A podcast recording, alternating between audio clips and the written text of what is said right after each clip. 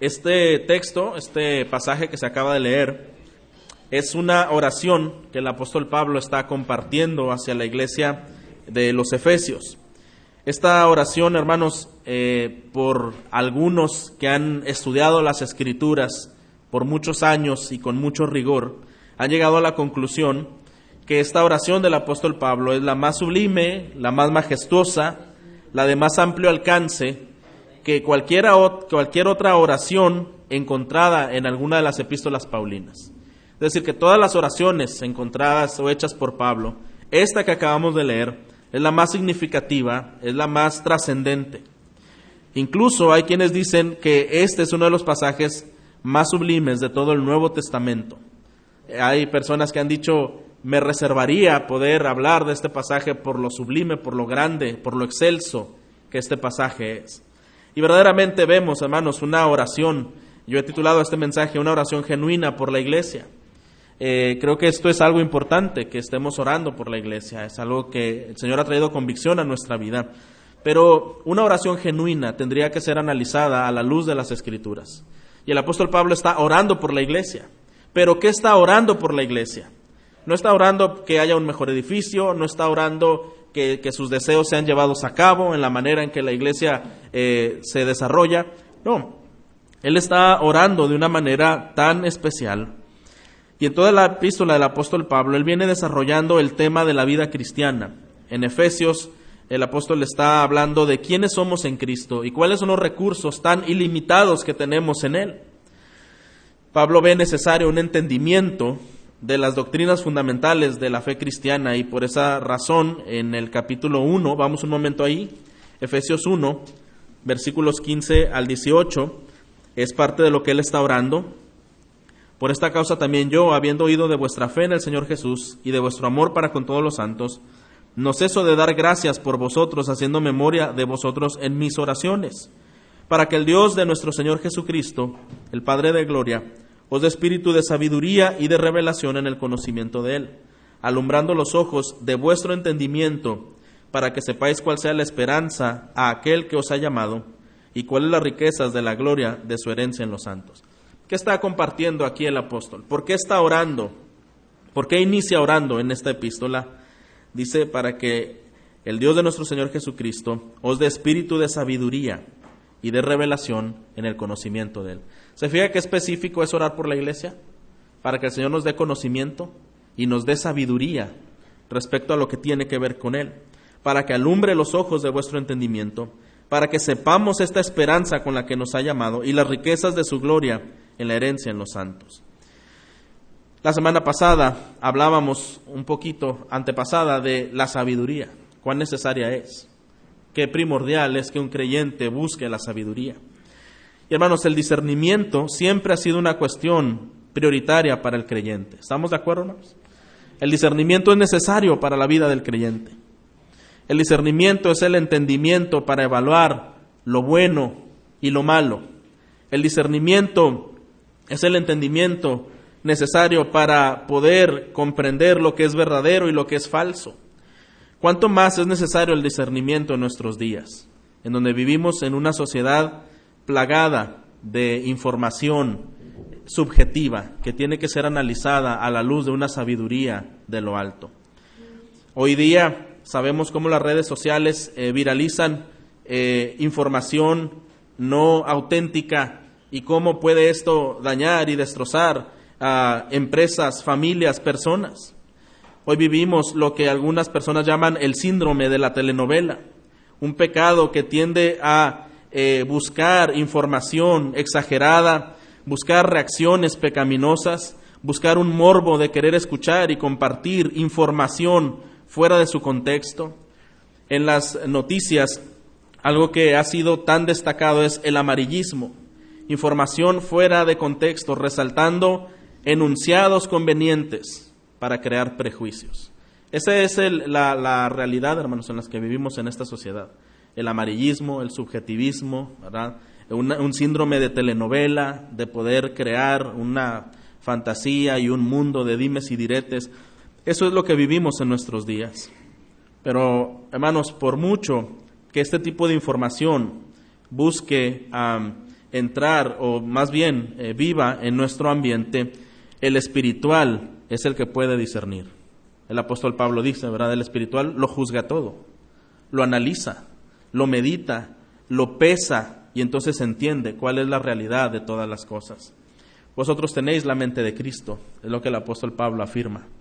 Y hermanos, una vez más, la iglesia tiene que buscar esa madurez y esa comprensión y ese discernimiento para poder hacer ataques en contra del amarillismo, en contra del síndrome de telenovela y en contra del subjetivismo que está en nuestros días tan plagado. Es por eso que la iglesia es animada en las escrituras a poder memorizar las escrituras, a poder escudriñarlas.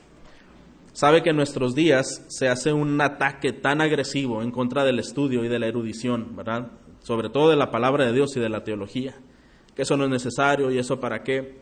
Porque hermanos, el Señor nos ha dado una mente y la mente es muy poderosa y puede crear grandes cosas. ¿Estamos de acuerdo? Y si no se utiliza para bien y si no se explota para bien, entonces ¿qué va a pasar la mente? ¿Va a quedar en un estado ah, de ah, pasivo?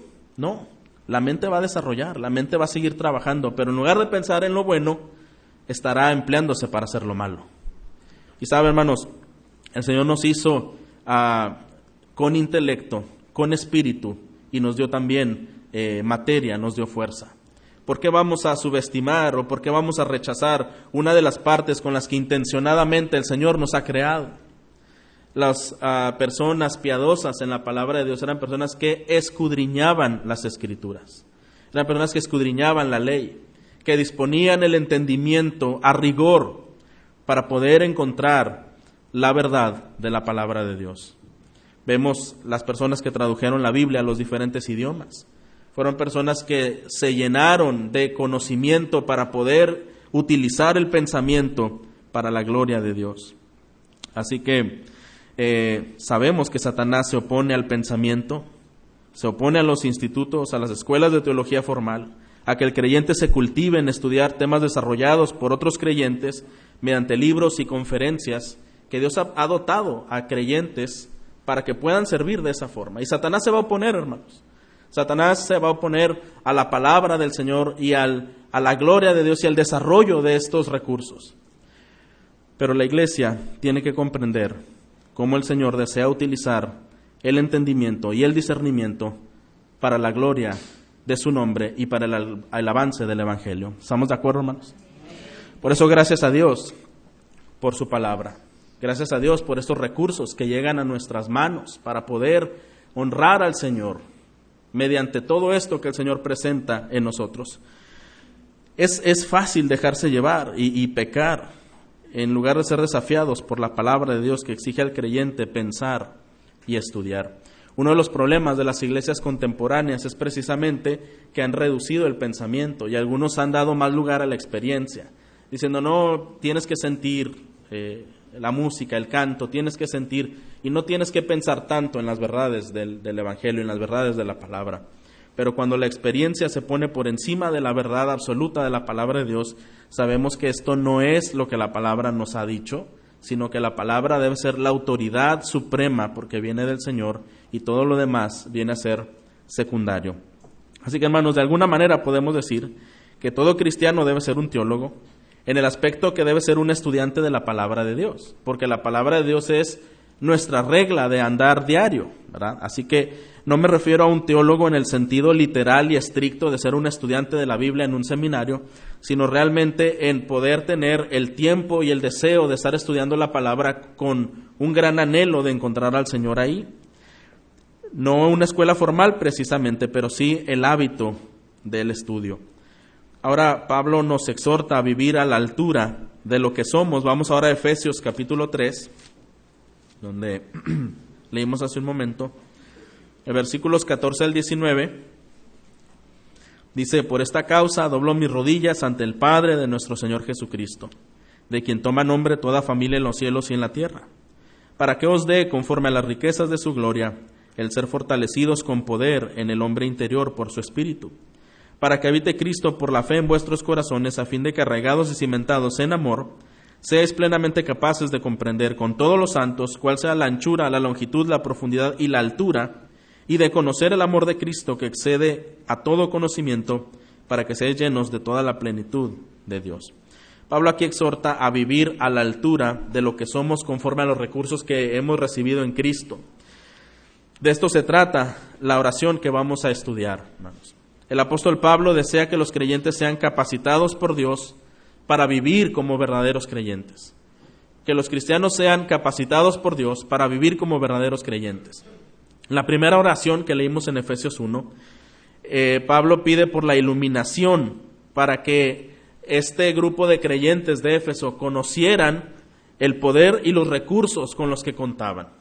Conocieran el poder y los recursos que tenían mediante Cristo. Y ahora, en esta oración del capítulo 3, Pablo está orando para demostrar al mundo lo glorioso que es conocer al único Dios verdadero.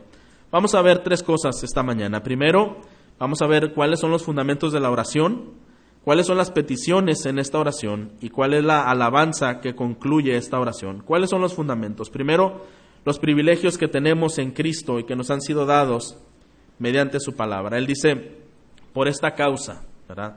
Por esta causa doblo mis rodillas. Lo que está hablando ah, anteriormente a esto es ah, la posición en Cristo y los privilegios que tenemos en Él.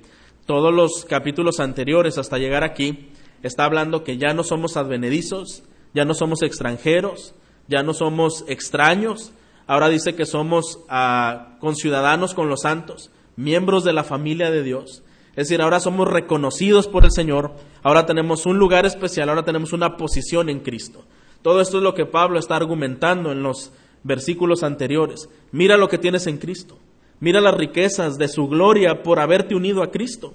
Éramos pobres, éramos esclavos, éramos muertos por el pecado, pero una vez unidos a Cristo, hemos sido liberados, hemos sido rescatados y hemos sido hechos miembros de la familia de Dios. ¿Cuán, grandes privilegios son esos, hermano?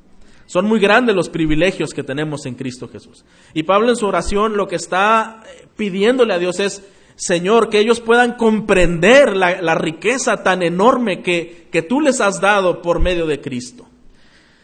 Y muchas veces, hermanos, la iglesia necesitamos orar de esta forma. Permíteme recordar los grandes beneficios y alcances y recursos que tú me has dado en Cristo. La posición tan elevada que tú has colocado en mi vida por Cristo, no por quién soy yo, no por lo que yo tengo, no por lo que no tengo, no, no las cosas humanas, en Cristo, por Cristo tenemos riqueza celestial. Por Cristo tenemos una posición exaltada y especial. Por Cristo. Y esto es lo que Pablo está diciendo. Dales la iluminación para que puedan comprender esta gran riqueza. Las cosas que pedimos en oración deben ser coherentes con los propósitos de Dios. Hay quienes afirman que lo que oramos es una muestra de lo que somos. Lo que oramos es una muestra de lo que somos. Los intereses de Dios deben ser los nuestros al orar. Hermano, estamos hablando de una oración genuina que la iglesia debe practicar. El apóstol Pablo no está animándoles y esta oración que el apóstol está haciendo no está orando porque los creyentes tengan más prosperidad económica, porque tengan más popularidad, porque les vaya mejor en la vida, eh, porque tengan mejores adecuaciones o instalaciones físicas. No, el apóstol Pablo está orando por algo muy espiritual, por algo muy interno. Dale, Señor, la iluminación para que comprendan las verdades, la posición exaltada que tienen en ti y los recursos de los que pueden hacer uso. Él está interesado, el Señor está interesado en formar un templo espiritual en donde su gloria pueda ser cada vez más visible al mundo. No todo lo demás que ya mencionamos, no mejores estrategias, no mejores adecuaciones, no mejores personas eh, socialmente en este mundo, no. Él está deseando formar un templo espiritual en donde su gloria pueda ser cada vez más visible en el mundo. A Dios le interesa más nuestra santidad que nuestra comodidad. ¿Estamos de acuerdo, hermanos? A Dios le interesa más nuestra santidad que nuestra comodidad. Y se revela con más claridad a aquellas personas que le aman y le buscan. Entonces, hermanos, El Señor desea revelarse a nosotros y lo hace a través de su palabra. Pero es cierto, hermanos, que en los muchos textos de la palabra que pudiéramos citar, nos dice que el Señor no defraudará a aquel que está buscando su rostro, que el que busca le hallará, que el que ora a Él le encontrará. Y esto nos debe animar y nos debe también hacer pensar cuán importante es entre todas las cosas que hacemos, es la búsqueda por Dios en nuestra vida diaria, en nuestra vida cotidiana, una búsqueda eh, constante y una búsqueda real hacia nuestro Dios. En el versículo 14 vemos cómo Pablo descansa en la paternidad de Dios. Por esta causa doblo mis rodillas ante el Padre de nuestro Señor Jesucristo. El Dios omnipotente que mora en la iglesia es nuestro Padre. Así que está hablando con una oración que en efecto es una oración muy reverente, es una oración muy adecuada, pero también hay una oración con confianza familiar, ¿verdad? A Dios nuestro Padre. Y es las instrucciones que tenemos en la Biblia de cómo debemos acercarnos al Señor. Hablarle con la confianza de un hijo a un padre, ¿verdad? Hablar con esa espontaneidad, hablar con esa necesidad y con esa claridad de la que un hijo puede tener delante de un padre. No estamos hablando de, de, ser confianzudos, por supuesto. Estamos hablando de una reverencia, pero una reverencia envuelta de una confianza eh, hacia nuestro Padre, que es eh, nuestro Dios. Vamos a ver cuáles son las peticiones que Pablo hace en esta oración. Él dice que sean fortalecidos con el poder, con poder en el hombre interior por su espíritu. Él suplica por poder, ¿verdad? Eh, en el versículo 15, nuevamente dice de quien toma nombre toda familia en los cielos y en la tierra, para que os dé conforme a las riquezas de su gloria, el ser fortalecidos con poder en el hombre interior por su espíritu. Poder, ¿a qué se refiere, eh, hermanos? ¿A qué clase de poder es la que está eh, pidiendo el apóstol Pablo? Él está diciendo ah, que es un poder en el hombre interior por su espíritu. Lo que esto quiere decir, hermanos, es que está pidiendo que haya un poder sobre el pecado, un poder sobre la desobediencia, un poder para que el carácter sea un carácter humilde, un poder para ser resolutivos en cuanto a asuntos de pecado y de maldad, un poder para las cuestiones de la personalidad y del carácter, un poder que debe, como ya mencioné, ser resolutivo en cuanto a los asuntos de pecado personal, ya sea de carácter, de hecho, de palabra o de acción.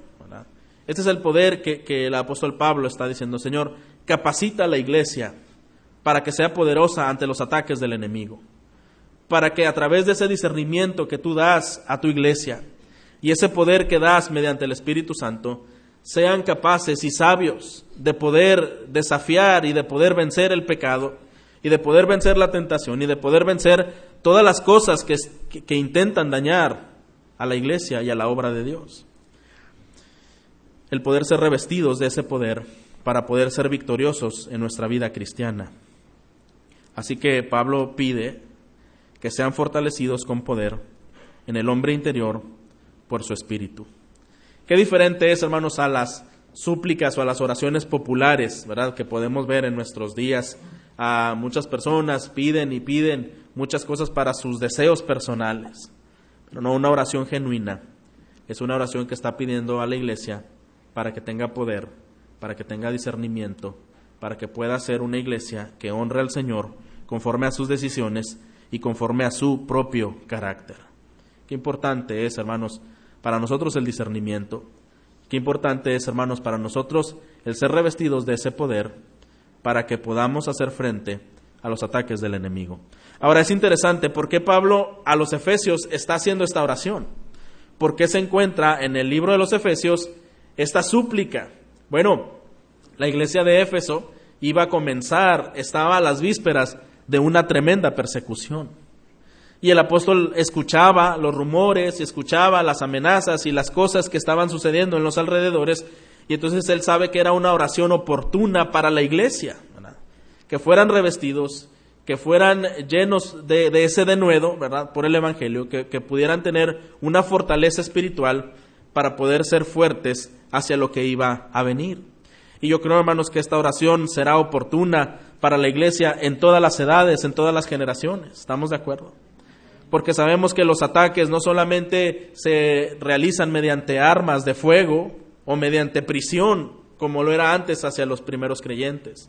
Sabemos que el enemigo tiene una variedad múltiple, una gama extensa de ataques en contra de su iglesia y en contra de los hijos de Dios. Y es necesario que los hijos de Dios tengamos este poder para ser victoriosos de estos ataques. Sabemos, como tantas veces lo hemos hablado, simplemente los ataques pueden venir de nuestro propio corazón y no podemos confiarnos de ello. Debemos también tener esa sabiduría, debemos también tener ese poder de Dios para poder ah, quitar ese pecado que mora en nosotros. También el apóstol desea que adquieran una clara comprensión de las ilimitadas dimensiones del amor de Cristo. Esto lo vemos en el versículo 17. Eh, léalo conmigo. Efesios 3:17 dice, para que habite Cristo por la fe en vuestros corazones, a fin de que arraigados y cimentados en amor, seáis plenamente capaces de comprender con todos los santos cuál sea la anchura, la longitud, la profundidad y la altura y de conocer el amor de Cristo, que excede a todo conocimiento, para que seáis llenos de toda la plenitud de Dios. El poder de Dios en nuestro interior hace en nosotros, hermanos, una morada cada vez más confortable para Cristo. El poder de Dios sobrando en nuestro interior. ¿Por qué Pablo insiste? Mira, Señor, si tu iglesia tiene este poder, si tu iglesia tiene este discernimiento, entonces Cristo habitará por la fe en sus corazones, arraigados y cimentados en amor. Ahora, eh, pudiéramos pensar, bueno, entonces no eran creyentes, no es que Cristo no existía de manera permanente en ellos, quizá no tenían entonces a Cristo en su corazón, no está diciendo eso, hermanos, lo que está diciendo es para que habite Cristo por la fe en los corazones, pero de una manera especial, arraigados y cimentados en amor no el, el, creísmo popular, ¿verdad? De, yo recibo a Cristo y digo las palabras claves en una oración, no me acuerdo cuándo ni qué dije, pero algo hice y creo que soy cristiano, ¿verdad? No, no, no, no se refiere a eso. A fin de que arraigados y cimentados en amor. Esta ilustración es la ilustración de un árbol muy fuerte y con fruto. Es la ilustración de un árbol que tiene raíces profundas en la tierra y que está recibiendo los nutrientes de la tierra y que está produciendo fruto por ese, ah, esa raíz y esa estabilidad y esa firmeza. Eso es lo que cada creyente debemos aspirar a ser. Creyentes maduros, arraigados y cimentados en la fe de nuestro Señor Jesucristo. Y que podamos dar fruto, fruto verdadero, fruto genuino. Y que seamos un árbol tan fuerte, arraigados y cimentados en Cristo, que podamos entonces comprender más y más su amor. Porque hermanos, el amor de Cristo es un verdadero misterio. Es un verdadero misterio. Las mismas personas en la época de Jesús le tildaban de que era un loco, ¿verdad? Eh, como si tú pudieras salvarte, no te salvas a ti mismo. ¿Cómo pretendes que quieres salvar a los demás si tú mismo no te salvas? Y algunos llamaron a la a la predicación, ¿verdad? Esa, la locura de la predicación, o como dicen otros, la locura de la cruz. Y hermanos, es realmente el amor de Cristo, es un verdadero misterio, es una verdadera incógnita. Y se necesita discernimiento, y se necesita poder para que tengamos la posibilidad de comprender ese profundo amor de Cristo que nos dice en el versículo 18, para que seáis capaces de comprender con todos los santos cuál sea la anchura, la longitud, la profundidad y la altura. Todos los ángulos, todas las medidas y todas las formas. A todo esto excede el amor de Cristo, hermanos. Un amor que sobrepasa todo entendimiento. No hay filósofo, no hay erudito, no hay experto que pueda descifrar y pueda decir y pueda definir cuál es el amor de Cristo. Hermanos, es incomprensible a la mente humana. Y el creyente, por lo tanto, al, momento de pedir al Señor ese conocimiento del, del amor de Cristo, no nos habla de un, de un conocimiento intelectual, nos habla de un conocimiento experimental. Es decir, hermanos, cuando una persona conoce que es amada, que es amada por el Señor, esto trae una reacción. No se puede quedar así parco, ¿verdad? Ah, bueno, Dios me ama, está bien. No, no, no, hay una reacción en todo su sentir, en todo su, su ser. Hay algo que el Señor hace de manera especial en su interior. Y esto es algo que, que vemos, lo que Pablo está pidiendo, ¿verdad? Adquirir un conocimiento cada vez más amplio de su amor para con nosotros. Nosotros podemos pedir esto, hermanos. Señor, permíteme conocerte cada vez de manera más amplia del amor que tú tienes para conmigo. Qué tan profundo es, qué tan verdadero es, qué, qué tan trascendente es en mi vida. Y es por ese conocimiento que Pablo ora aquí. Dos palabras importantes a considerar en el versículo 18. Seáis seáis plenamente capaces de comprender. Esta palabra comprender en el verbo original encierra la idea de asimilar o de tomar algo, de agarrar algo y hacerlo nuestro. Tomar algo y hacerlo nuestro. Esto se refiere a la comprensión. Que hay algo que lo pude palpar, que hay algo que lo pude conocer, lo pude creer y entonces ya no lo quise soltar, ¿verdad? Lo creí tanto, lo amé tanto que ya no lo quiero soltar, ¿verdad? Eso es lo que, lo que Pablo está diciendo, la oración por la iglesia. Señor, que la iglesia comprenda tu amor de tal manera que lo crea, lo tome y no lo quiera soltar, ¿verdad? Que pueda discernirlo, que pueda comprenderlo, entenderlo totalmente. Y en el versículo 19, y de conocer. Esta palabra lleva la idea de un conocimiento experimental no intelectual, que sea un conocimiento cada vez más abundante, un conocimiento cada vez más personal y más real. Quiero ilustrarle con la vida de, de, de un niño de 10 años quien le fue diagnosticada una enfermedad en la sangre muy delicada y estando hospitalizado por varios meses ¿verdad? y al borde de, la, muerte, eh, era un poco inconsciente de lo que pasaba entre que entraban a la habitación del hospital y salían y veía a una persona y veía a otra. Este niño no había manifestado eh, síntomas tan fuertes, sino fue una enfermedad más repentina. Y había sido un niño, pues, digamos, mimado, ¿verdad? Bueno, pues mi mamá me tiene que calentar la comida, pues porque pues es mi mamá, lo tiene que hacer, ¿verdad? Eh, me dan lo que necesito, pues porque son mis papás, tienen que hacerlo. Pero cuando él estaba eh, enfermo y, es llevado a casa a una recuperación, eh, este niño ahora es un predicador. Y él dice que veía a la mamá orando, orando, orando en la noche, en la mañana, y al papá y orando, y una vez Dice él, yo no entendía tanto eso de amor y de familia y de esas cosas, ¿verdad? O sea, lo normal que un niño comprende en ese momento. Pero algo le sacudió cuando vio las horas en oración de, de su madre le dijo, ¿tú realmente me quieres? Todo lo que el esfuerzo, pero la oración. Dice, en ese momento entendí lo que era querer o lo que era amar, ¿verdad? No, no era nada más decir, bueno, mis padres me aman, sí, sí, sí me aman, ¿verdad?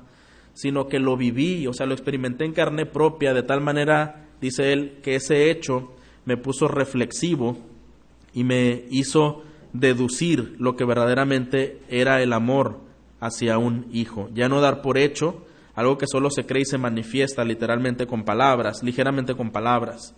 Y Pablo, hermanos, quiere que entendamos la magnitud del amor de Cristo cuando esto no se está considerando a plenitud, podemos cantar estrofas, ¿verdad? Cristo me ama y algunas otras, leer textos del amor de Cristo solamente de manera mecánica, automática.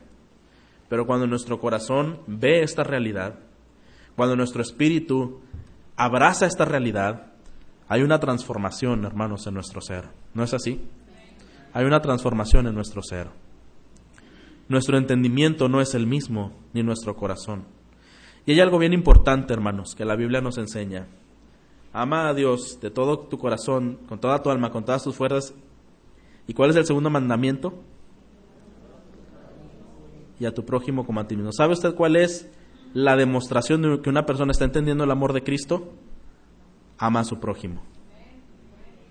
No, no, no existe esa división decir, yo amo a Dios y yo con Dios todo perfecto, pero aborrezco a mi prójimo, ¿verdad? Y no lo puedo ver a mi prójimo. No ha experimentado el amor de Dios. Lo dicen las escrituras, hermano. Lo dicen las escrituras. Primera de Juan lo reafirma una y otra vez, ¿verdad? Si, si dices, ¿verdad? Que, que no, si no amas a tu hermano a quien ves, ¿cómo puedes amar a Dios a quien no ves? Es imposible. No se puede, ¿verdad? No se puede. Y hermanos, ¿cómo nuestras relaciones con otros están demostrando nuestro amor por Cristo? Y no estamos hablando, hermanos, de un amor social, de un amor eh, ligero, ¿verdad? De un amor entendido por el ser humano, de aceptar todas las cosas que una persona haga mal. Estamos hablando de un amor en el que una persona le duele la otra persona y ora por esa persona. Y su interacción es una interacción positiva si esa persona está en los caminos del Señor, hay una recreación. Y si es una persona que está rebelde hacia los caminos del Señor, no puede convivir de una manera tan tranquila con esa persona y no decir nada, sino simplemente poder amonestarle o simplemente poder hacerle notar que necesita esa persona estar a cuentas con Dios. ¿Estamos de acuerdo, hermanos? Eso es lo que es el, amor verdadero. Un padre y un hijo, cuando un hijo se porta mal en casa, el padre no le va, no le va a hacer algo quizá terrible, pero sí le hará notar que su actitud no ha sido correcta. Y sí le hará notar que desea que su actitud mejore para que las cosas puedan llevarse de la mejor forma y porque es lo correcto. Esto es normal, hermanos y cómo la palabra de Dios nos, nos instruye, que podamos conocer la amplitud del amor de Cristo y, que ese amor transforme nuestro ser de tal manera que lo podamos experimentar hacia los demás, lo podamos eh, llevar a la práctica con nuestro prójimo. A medida que experimentamos y comprendemos el amor de Dios, de la misma manera lo estamos demostrando a los demás. Dios quiere que lo experimentemos y al experimentarlo es que lo disfrutemos. No es un credo o una declaración hueca, solamente que lo vamos a repetir con palabras. Es un corazón lleno de Dios, lleno de gozo, lleno de amor y lleno de propósito. Lleno de gozo, lleno de amor y lleno de propósito. Hermanos, ¿cuánto hemos permitido que el amor de Cristo inunde nuestro ser, nuestros corazones, nuestra mente? de tal manera que lo estamos reflejando hacia otras personas. ¿De qué forma, hermanos? ¿De qué manera? Hay que estar arraigados y cimentados en amor. Pablo usa esta ilustración del árbol que ya mencionamos fuertemente enraizado y fortalecido en la tierra. Ahora, hermanos, el amor se entiende mejor amando. Para comprender el amor se debe estar amando cimentados y enraizados en Dios. Una persona que ama comprende el amor, ¿verdad? Lo comprende. Algún ejemplo podría ser, ¿verdad? una persona que quizá no, no, no, tiene, no tiene un hijo, no podría decir cuánto puede amar a un hijo como una persona que tiene ya un hijo. Y, y lo que esta persona diga de cómo le ama va a ser muy diferente a la que otra persona solamente suponga al respecto. Porque amar, hermanos, es demostrar, es vivir, no solamente es decir, no solamente es pensar, es llevarlo a la práctica. Y usted y yo sabemos, hermanos, de acuerdo a la palabra, que el amor, una de sus características primordiales es que el amor es sacrificado. El amor es sacrificado. Se sacrifica, se da completamente. Cristo amó a la iglesia que dio su vida por ella. ¿Cuánto amó a la iglesia el Señor Jesucristo que dio su vida por ella? No hay otra muestra más grande de un amor, hermanos, por nosotros. No hay otra comparación, no hay otra ilustración, no hay nada que se iguale y mucho menos supere el amor que Cristo tiene por los suyos y por su iglesia. Por eso, por eso es que Pablo, hermanos, quiere nuevamente y pide al Señor que ellos comprendan el amor que tienes por ellos, que ellos comprendan el amor con el cual tú te has dado por ellos, que puedan conocer, como vimos en el versículo 18, la anchura, la longitud, la profundidad y la altura hay personas que han querido descifrar a qué se refiere con anchura, a qué se refiere con longitud, a qué se refiere con profundidad y a qué se refiere con altura. Y algunos han disertado diferentes cosas. Anchura se refiere eh, de extremo a extremo todas las personas. Eh, longitud se refiere del cielo a la tierra y profundidad y, en fin, muchas cosas, hermanos, pero cada palabra, la anchura, la longitud, la profundidad y la altura, como dije hace un momento, son todos los ángulos, son todos los espacios, son todos uh, los extremos que pudiéramos imaginar. Simplemente es incomprensible a la mente humana el amor de Cristo, pero el creyente puede comprenderlo en su espíritu, en conexión con el Padre. Hay cosas, hermanos, que no se podrán plasmar en un escrito, ¿verdad? No se podrán decir con tanta excelencia a través de, un discurso, pero sí a través de la vida misma, a través de la vida misma. Acabamos de mencionar, Cristo dio su vida por su iglesia. No hay mayor sermón, ¿verdad?, que supere ese hecho. Ni hay mayor definición que supere ese, ese acto realizado por nuestro Señor. Necesitamos el poder de Dios obrando en nosotros para poder entender este amor. Necesitamos perseguir este conocimiento en compañía de los santos, es decir, de los hermanos. Es lo que nos dice allí eh, en los siguientes uh, versículos, ¿verdad? Versículo 17, para que habite Cristo por la fe en vuestros corazones, a fin de que regados cimentados en amor, seáis plenamente capaces de comprender, fíjese, con todos los santos, cuál sea la anchura, la longitud, la profundidad y la altura. ¿A qué se refiere con todos los santos? No se refiere a un grupito, ¿verdad? De los que tienen los mismos intereses que yo, o un grupito de personas en quien puedo lograr que piensen como yo, o que actúen como yo, o de acuerdo a mis intereses, ni siquiera a un grupito aislado con el que yo me sienta más cómodo. Está diciendo con todos los santos, con todos los santos, todos los que aman a Dios y buscan su rostro. Decir, lo que, lo que Pablo está diciendo es, no, su oración no es por un grupo selecto que crezca y madure y haga, ¿verdad? Es que toda la iglesia crezca y madure. Es que toda la iglesia sea inundada de ese amor. No que haya una élite dentro de la iglesia, una élite espiritual, ¿verdad? Que sean diferentes a todos los demás y que sean vistos, ¿verdad? Como una clase especial de supercristianos. No está diciendo eso. El apóstol Pablo está diciendo con todos los santos todos los que costaron la sangre de Cristo deben experimentar, deben vivir, deben de buscar este amor y deben buscar esta madurez hacia la vida cristiana, con todos los santos. Y por esa razón, hermanos, que, Pablo habla tan fuertemente, tanto en el libro de Corintios y en otros, en otros libros, como ah, celosamente condena las divisiones condena a los, grupos apartados, porque en ningún momento, hermanos, ha sido de Dios, ni será de Dios. El Señor ama a su iglesia, los redimidos por la sangre de Cristo, aquellos que costaron su, su sangre, ese precio tan alto, toda la iglesia, los santos, ¿verdad? Todos los santos. a fin de que arraigados, cimentados en amor, seáis plenamente capaces de comprender con todos los santos cuál sea la anchura, la longitud, la profundidad y la altura. Versículo 19. Y de conocer el amor de Cristo que excede a todo conocimiento para que seáis llenos de toda la plenitud de Dios. Que los hermanos sean llenos de toda la plenitud de Dios, es decir, que sean llenos de todas las excelencias espirituales.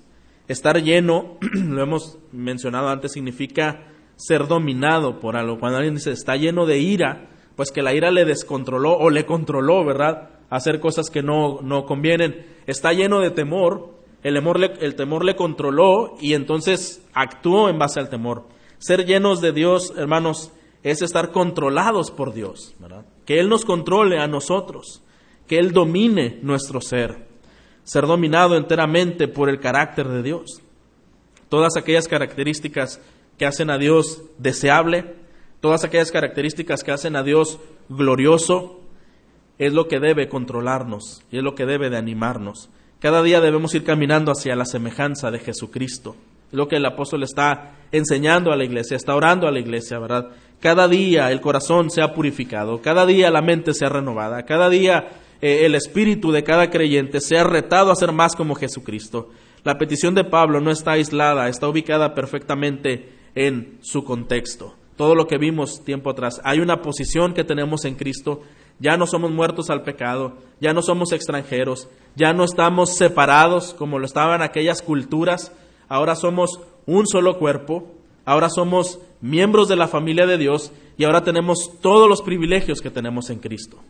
Entendiendo todo este contexto, Pablo dice, Señor, permíteles que sea real este conocimiento, que lo entiendan, que lo comprendan, que lo vivan, que, transforme todo su interior. Y es la oración, hermanos, que nosotros podemos pensar para esta iglesia, para la iglesia a la cual el Señor nos ha hecho parte. Debemos orar que Él nos dé poder para vencer al maligno. Y debemos de orar que el Señor nos dé discernimiento para saber eh, actuar con sabiduría. Debemos pedir al Señor que nos permita conocer la profundidad de su amor en todos los ángulos que esto representa. Un amor experimentado y que sea eh, entendido desde el momento que lo practicamos hacia otros de una manera genuina, auténtica y bíblica. Un amor bíblico, ¿verdad? No un amor humano, un amor bíblico. Vamos a terminar, hermanos, viendo la doxología de esta oración. Versículo 20 y 21, vamos a leerlo juntos. ¿Está listo? Muy bien, dice, y aquel que es poderoso para hacer todas las cosas mucho más abundantemente de lo que pedimos o entendemos, según el poder que actúa en nosotros, a Él sea la gloria en la iglesia, en Cristo Jesús, por todas las edades, por los siglos de los siglos. Amén. Aquel que es poderoso para hacer todas las cosas, y no solo lo, como lo pedimos, mucho más abundantemente de lo que pedimos y entendemos. Nuestro Dios, hermanos, es capaz de hacer cualquier cosa en tu vida. Dios es capaz de hacer cualquier cosa en tu vida. No sé quién seas, no sé cómo seas, ¿verdad? No sé qué tengas o que no tengas, pero Dios es capaz de hacer cualquier cosa en tu vida. Mucho mayor de las expectativas que puedas tener. Mucho mayor de las necesidades que tú puedas ver en ti. Los caminos que Dios escogerá, las resoluciones que Dios hará, son superiores a tus anhelos y a mis anhelos. Nuestro Dios es capaz de hacer cualquier cosa en tu vida. Él puede darte el poder en el hombre interior. Él puede darte la comprensión del conocimiento del amor de Jesucristo. Que esto es algo que solamente la iglesia de Dios tiene ese gran privilegio de conocer. Hemos escuchado en las semanas anteriores, hermanos, que hay cosas que Dios ha reservado de manera tan especiales únicamente para la iglesia. Cosas que ni los ángeles pueden experimentar ni conocer, y lo que conocen es porque ven cómo se desarrolla en la iglesia. Su conocimiento es a través de lo que se hace en la iglesia. Cuán grande privilegio tenemos, hermanos, al ser la iglesia que el Señor ha rescatado a precio de sangre. Qué grandes privilegios. Cuando entendemos esto, hermanos, amamos más a la iglesia, oramos más por la iglesia, damos la gloria a Dios en la iglesia y buscamos su unidad, y buscamos su llenura, y buscamos su paz, y buscamos que la gloria de Dios pose en la iglesia y destelle de la iglesia hacia afuera. Hermanos, Él puede llevarte a parecerte cada vez más a Dios. Él puede llevarte a parecerte cada vez más a Jesucristo en tu carácter. Él puede llevarte a conocer toda la plenitud de Dios. No hay razón para llevar una vida espiritual truncada. Muchas veces, como creyentes, nuestra vida espiritual se puede truncar. Es decir, que un momento sí había regocijo, había convicción, había una búsqueda por el Señor y su santidad, pero quizá entre las cosas de este mundo y quizá entre los desánimos porque pusimos nuestra vista en personas y no en el Señor, y quizá los desgastes del diario vivir y aún los problemas quizá que se pueden vivir dentro de una congregación, ya mejor ya no. Yo ya no participo, yo mejor ya de lejitos, yo mejor este buenos días, buenas noches y ya nada más hasta ahí, ¿verdad? Y el corazón enfriado y el espíritu abatido, una vida espiritual truncada. Pero hermano, el creyente es creyente todo el tiempo y no deja de serlo. Porque si Cristo vive en nuestros corazones, Él habita allí perpetuamente. Y hermano, no hay razón para llevar una vida espiritual truncada ni con inclinaciones mundanas. Si nuestra vida no ha sido lo que se espera, hay oportunidad. Hay oportunidad. Este es el mensaje de la gracia. Este es el mensaje que el Señor da a tu corazón y da a mi corazón. Él te da la oportunidad de que lleves una vida abundante en el camino de la fe. Dios puede levantarnos, hermanos, a las alturas espirituales que jamás hayamos conocido. En verdad, hay tanto deleite en el Señor, hay, hay tanto asombro en el Señor, que todavía estamos muy ignorantes y ajenos de lo que Dios puede demostrar en nuestras vidas. Y si usted y yo, hermanos, anhelamos esos deleites, esa gloria, no desmayemos. Busquemos de todo corazón. Confiemos de todo corazón en las grandes bendiciones que hay escondidas en Cristo. Usted y yo debemos pensar que Él puede llevarnos a esas alturas desconocidas en nuestras vidas. Dios puede llevarnos a disfrutar de tal manera nuestra vida cristiana que las cosas del mundo dejan de ser atracción para nosotros. Esto es lo que, hermanos, como creyentes debemos aspirar. Que estemos tan felices con Dios, tan completos en Dios, tan llenos de Él, que todo lo demás en el mundo nos, suena tan insípido y en el mejor de los casos tan desagradable.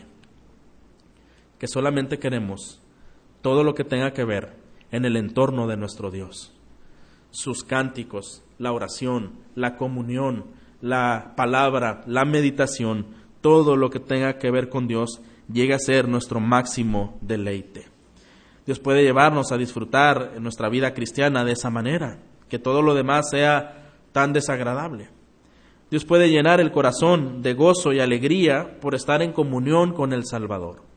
Gozo y alegría por estar en comunión con Él. El propósito final de esta oración, hermanos, es que se dé gloria a Dios en la iglesia, en Cristo Jesús. Llama mi atención en el versículo 21, leámoslo juntos nuevamente. A Él sea la gloria en la iglesia, en Cristo Jesús, por todas las edades, por los siglos de los siglos. Amén. Qué interesante texto, ¿verdad? A Él sea la gloria, ¿en dónde? En la iglesia. En la iglesia, en Cristo Jesús, por todas las edades y por todos los siglos. Hermano, ¿usted ha leído biografías de cristianos piadosos?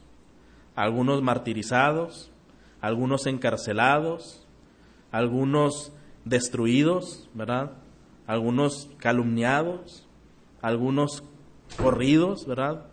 Tantas cosas, pero que hemos visto en la, en, la iglesia, prevalece y prevalecerá. La obra del Señor prevalecerá por todas las edades. Y eso es algo que nos llena de gozo. A Él sea la gloria en la iglesia en Cristo Jesús, por todas las edades, por los siglos de los siglos. A medida que todos somos miembros de la iglesia, cada miembro de la iglesia debe crecer y madurar espiritualmente, y en esa misma medida la iglesia cumple con su llamado de darle la gloria a Dios ahora en este mundo, y no solo ahora, Pablo dice, por los siglos de los siglos. Hermanos, si crecemos más, si maduramos más y nos aferramos a nuestro llamado y dejamos que el Señor haga la obra en nosotros, estaremos dando gloria por medio de la iglesia a otros. Estaremos dando la gloria a otros. En este siglo en el que el Señor se ha dispuesto a tenernos a nosotros aquí en la tierra, pero será algo que trascenderá por toda la eternidad. La iglesia seguirá siendo por toda la eternidad el instrumento por el cual Dios manifestará su gloria. Dije hace un momento, aún los ángeles conocen se instruyen a través del testimonio de la iglesia, a través de la vida y la interacción entre Cristo y su iglesia, entre Dios y la iglesia. Nuestra responsabilidad de cualquier, de cuidar nuestra vida espiritual es importante, hermanos. Cuidar nuestra vida espiritual es nuestra responsabilidad y poder manifestar esta oración que el apóstol Pablo ha mencionado en esta carta de Efesios. Usted y yo somos la iglesia. Cuando hablamos de la iglesia, no estamos hablando de un, eh, de un, ente, eh, un ente abstracto. Usted y yo somos la iglesia. A nosotros es a quienes se nos ha confiado. Si Dios va a manifestar su gloria en la iglesia, la va a manifestar en usted y la va a manifestar en mí. Eso es lo que se refiere, ¿verdad? La gloria de Dios en la iglesia es que se va a manifestar a través de usted y a través de mí. Nosotros somos las piedras vivas que componen este templo. Y es nuestra responsabilidad que la luz de la gloria divina brille más intensamente en nuestras vidas. Que sigamos corriendo esta carrera con paciencia y que cada uno de nosotros le dé la gloria a Jesucristo hasta el día de su venida, hermanos. No dejemos de lado ni tengamos en poco todas las grandes riquezas que tenemos en Cristo. Oremos como esta oración del apóstol por la iglesia Oremos que el Señor dé el discernimiento, la capacidad de sabiduría en la iglesia, del poder contra el pecado y la lucha contra el enemigo, y que nos permita conocer la profundidad de su amor, para que de esta manera lo podamos manifestar como la Biblia nos lo enseña. Que tengamos todo esto en nuestra vida y oremos que el Señor siga limpiando su iglesia, llenando su iglesia y manifestando su gloria por medio de la iglesia.